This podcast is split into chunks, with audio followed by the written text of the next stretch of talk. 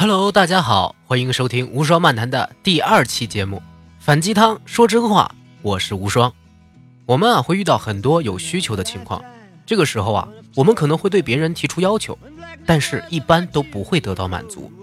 也许是人家没有必要帮助你，也许是你的要求伤害了人家的利益，也许只是人家单纯的讨厌你。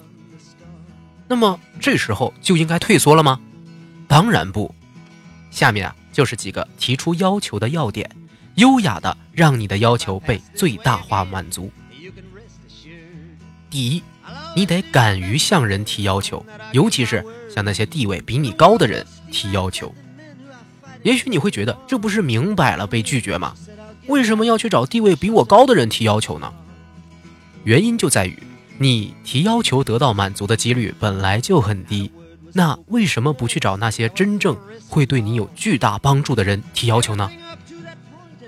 只要你的一个要求得到了满足，就会有一个巨大的收获。举个例子啊，乔布斯在创业初期寻找商业伙伴的时候，就天天去跑到各种大型投资机构寻求帮助。起初啊，跑了好几十家都被那些大佬们拒绝。然而别人问他。为什么不去找一些容易合作的公司伙伴的时候啊？他明确的表示，反正都有可能被拒绝，我必须要找那些特别厉害的人，哪怕有一个成功的被我说服，那都是一个很厉害的帮手，要比其他差一点的人更有价值。苹果起初的发展之所以那么迅速，和这个关系很大。提要求啊，就相当于求助。而最好的求助，就是让人给你建议。首先，提个建议非常简单，不会占用多少时间。更重要的是，这会让那些被求助的人自我感觉良好。他会觉得你是很认可我、尊重我，才会让我给你提一些建议，并且把我提到了一个更高的位置上。这样，谁不会乐意的给你一些帮助呢？其实，很多大人物啊。都是非常乐意给别人提一些建议的，因为这会让他们觉得自己有价值。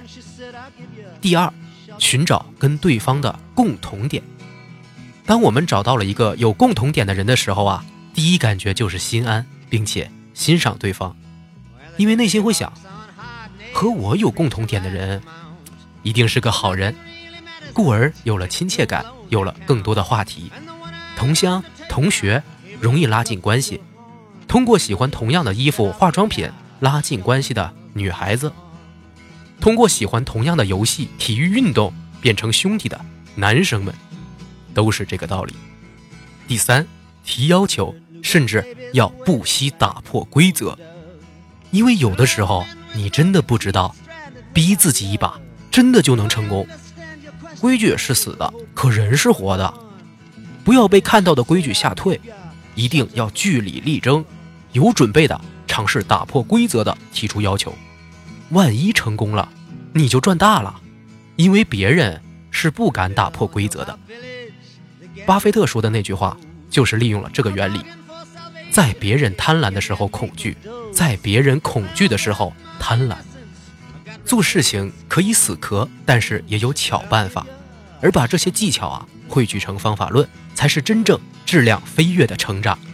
所以。不要太认死理，拥抱不确定性才是最大的智慧。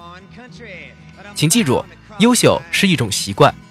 订阅关注并把这一期分享出去，在评论区互相交流是养成习惯的第一步哦。我们下期再见，拜拜。